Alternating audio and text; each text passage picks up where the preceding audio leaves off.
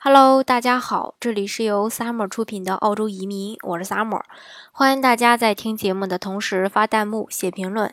想了解更多移民资讯，请添加微信幺八五幺九六六零零五幺，或关注微信公众号“老移民 Summer”，关注国内外最专业的移民交流平台，一起交流移民路上遇到的各种疑难问题，让移民无后顾之忧。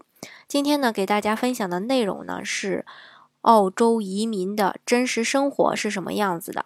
很多人都羡慕澳大利亚的生活，有钱的就直接去了，没什么压力；没钱的也想去，他们呢甚至想通过申请移民到加拿大。嗯，澳洲的这个移民要求呢越来越高，但是还是有很多人十分向往的。那么，澳洲移民的这个真实生活是怎么样的呢？嗯，在澳洲呢，其实。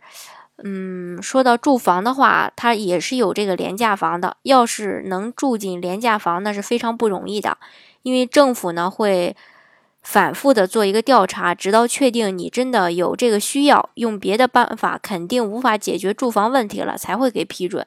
所以有些租廉价房的申请人有长达十年。呃，甚至更长的时间呢，才得到解决。然而，一旦住进了廉价房，那简直就是住进了天堂。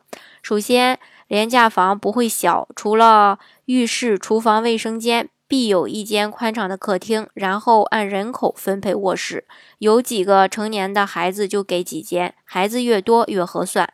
租金也的确称得上廉，仅仅为普通住房的这个三分之一。澳洲的水很贵，水费也。价格呢也不便宜，但是廉价房里的水基本上都是免费的。另外呢，电费、煤气费等等也都能打一些折。更出乎意料的还在于，因为廉价房是政府的，而住户都是弱势群体，所以政府处处要为他们着想，不能让他们生活有任何的不便。住廉价房的一定是穷人，大都买不起私家车，所以住廉价房一定要。盖在好的地段，要距离市区最近，交通也最应方便。附近呢，还一定要火有这个火车或是公交车站。在墨尔本，凡是在好地段看得到的三层、三四层以上较为整齐的楼房，大多都是政府的廉价房。嗯，穷人也像富人一样享受各种家用电器设备，所以廉价房大都配有公用的洗衣机和烘干机，房顶上会另设洗衣机房。供住户免费使用，这些机器体积大、功率大、性能、质量都非常好。一旦机器有什么故障，只要打个电话呢，政府马上就会派人来修。房内配有先进的厨房设备，还配上大型的电烤箱，也是随坏随修，保证住户使用。凡是政府给的设备，维修费用都是由政府负责到底的。屋里呢，还都能铺上地毯，地毯定期清洗和更换，也是政府的事儿。穷人应该是雇不起清洁工的，所以廉租房的楼梯走道，政府也会雇人每天打扫一次。外环境当然也不能忽略，住廉价房呢，也要像富人区一样，有大片的绿地和草坪，还要有儿童游戏设备。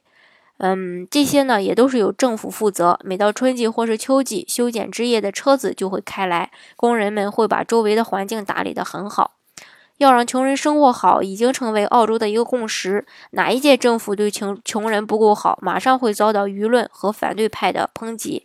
至于那种把廉价房造呃造到这个连商店也找不到遥远郊区的，需要上医院时呼天呃呼天不灵叫苦不应的事儿呢，在澳洲呢也是呃未所未闻的，非常难以想象的。另外呢。澳洲的工人地位比较高，找恋人呢，很多人首选的都是工人。澳洲的人工贵，工人的工资相当高，这个大家可能也有所耳闻。嗯，这种修马桶的呀、接电线的呀、铺马路的，往往都是收入非常惊人的。公务员的工资，呃，则是有上限的，哪怕是这个国家总理，最高的收入也不能超过八万澳元。所以，我们坐车去旅游时，哪位华人？呃，那个驾车驾驶员自豪地说：“我的工资是我们总理的两倍。”工人不仅收入高，而且处处都会受到保护，不仅有太高的不不允许有这种太高的劳动强度。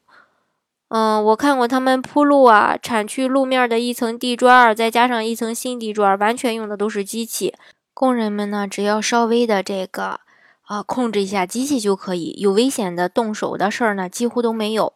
上飞机时呢，行李重量受到严格的控制，二十公斤以上的行李都要贴标签儿。如果有超过二十三公斤的，那就谁也不准搬动了，一定要用机器来搬，因为人工搬呢有可能会受伤。